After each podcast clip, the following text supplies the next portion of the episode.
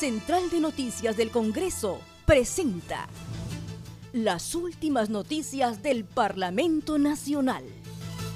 Una producción de la Oficina de Comunicaciones.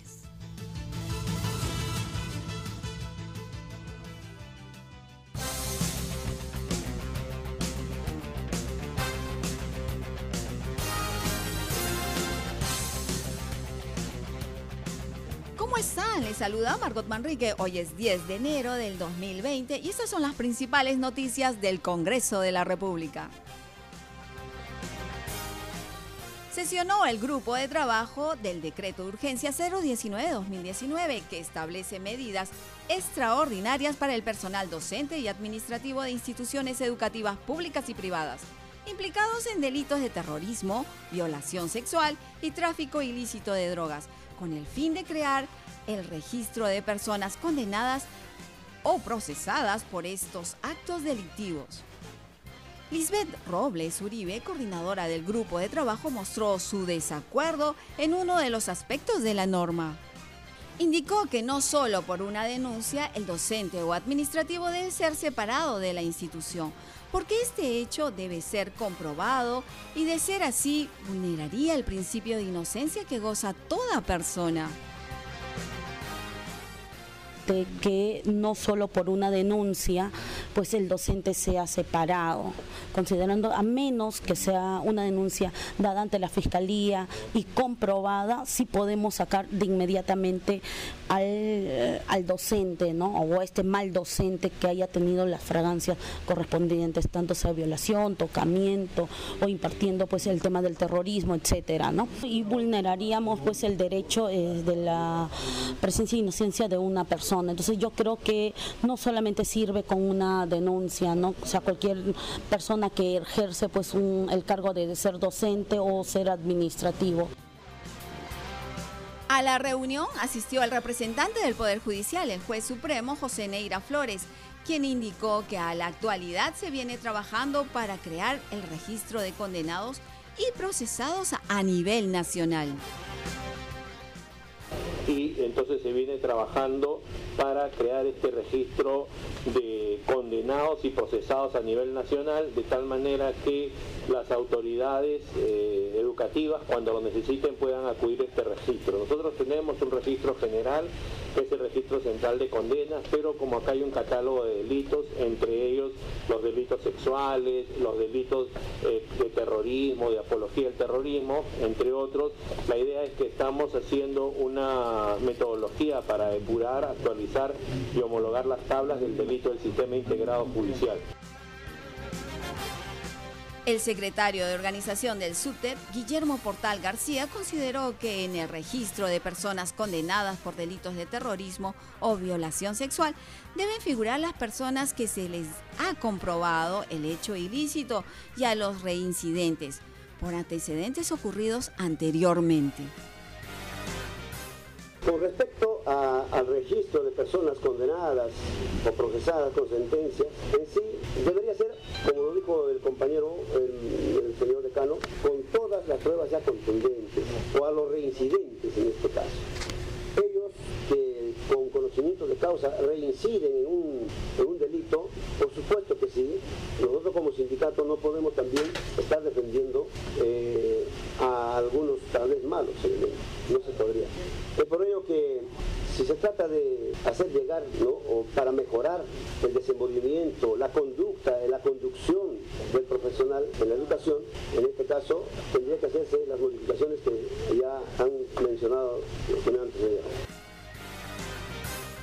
el pasado lunes 6 de enero se dio a conocer el borrador de la ponencia del magistrado Carlos Ramos sobre la demanda competencial presentado por el presidente del Congreso, Pedro Laeche Álvarez Calderón, ante el Tribunal Constitucional por la disolución del Parlamento. Trascendió que el borrador de la ponencia propone se declara infundada la demanda la central de noticias del Congreso se comunicó con tres constitucionalistas que nos dieron sus puntos de vista sobre los argumentos de la ponencia.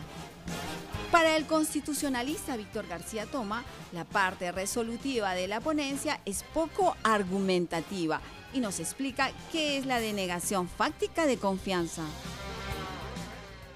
Sin embargo, la sentencia nos decepciona porque ya en la parte sustancial, la parte medular, la que convoca justamente a la solución del conflicto de competencias, no solamente el proyecto es breve, sino que además es poco argumentativo y finalmente expresa eh, algunas consideraciones sin, digamos, darle el sustento debido. Primero que no aclara si hay o no hay un conflicto de competencia por menoscabo. ¿Qué significa esto?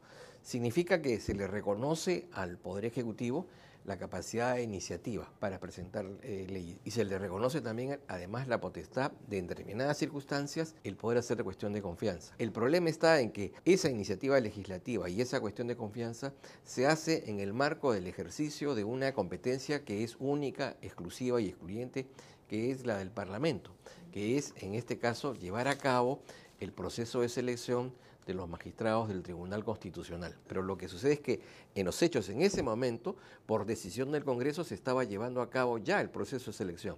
¿Y qué es lo que le pide el Poder Ejecutivo? Detén tu proceso.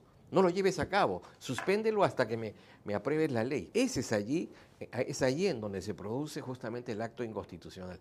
Y eso no lo alude, no lo menciona, no hace referencia eh, eh, el proyecto.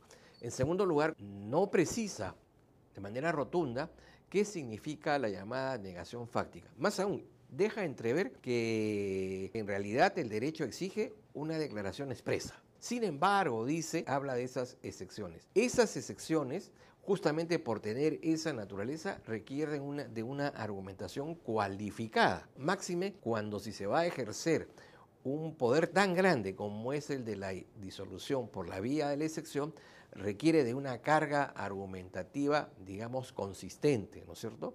Cosa que no se hace en la sentencia. Se hace una mención, se hace una referencia, pero no se justifica por qué, esa, eh, por qué debe existir esa excepción, en qué consiste, pero sobre todo de cuáles son sus límites. Por su parte, Antero Flores Araos, la disolución del Parlamento fue inconstitucional dado que se solicitó un voto de confianza para una tarea inherente a funciones del Congreso.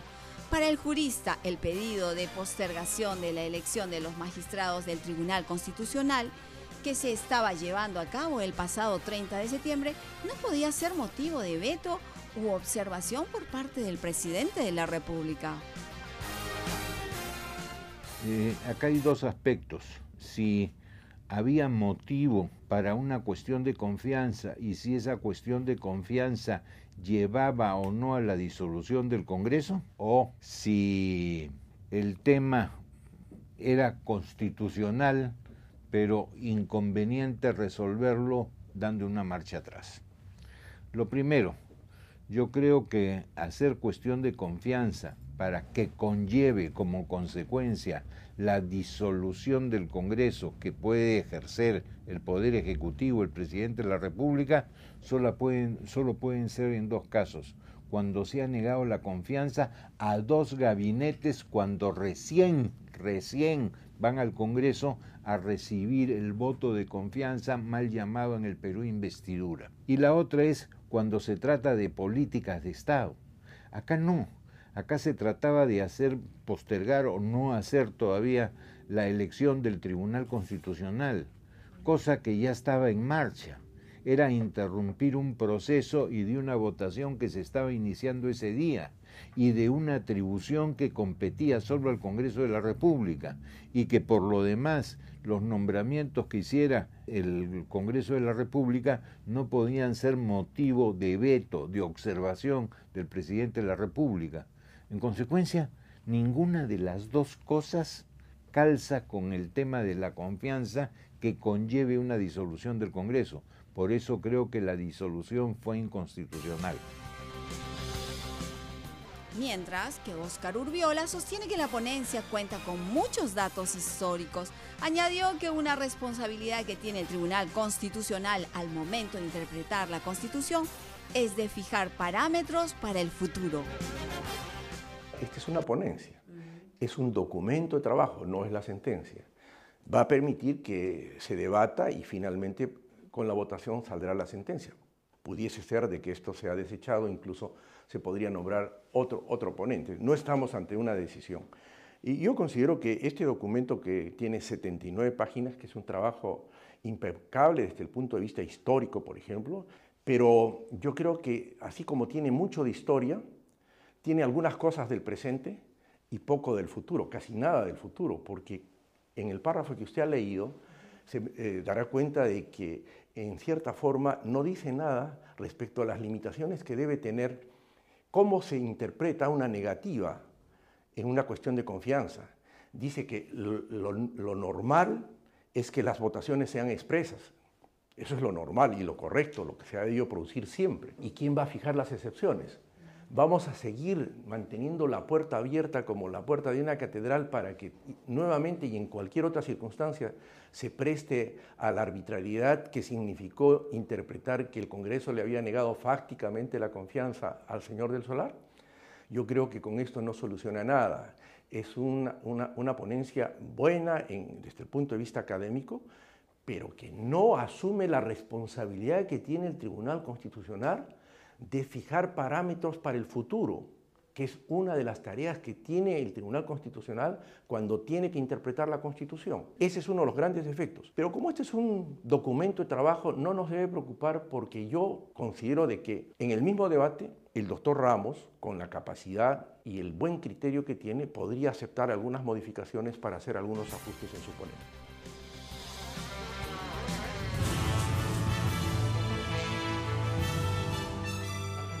Central de Noticias del Congreso presentó las últimas noticias del Parlamento Nacional. Una producción de la Oficina de Comunicaciones. Los invitamos a visitar nuestras redes sociales y sitio web www.congreso.gov.pe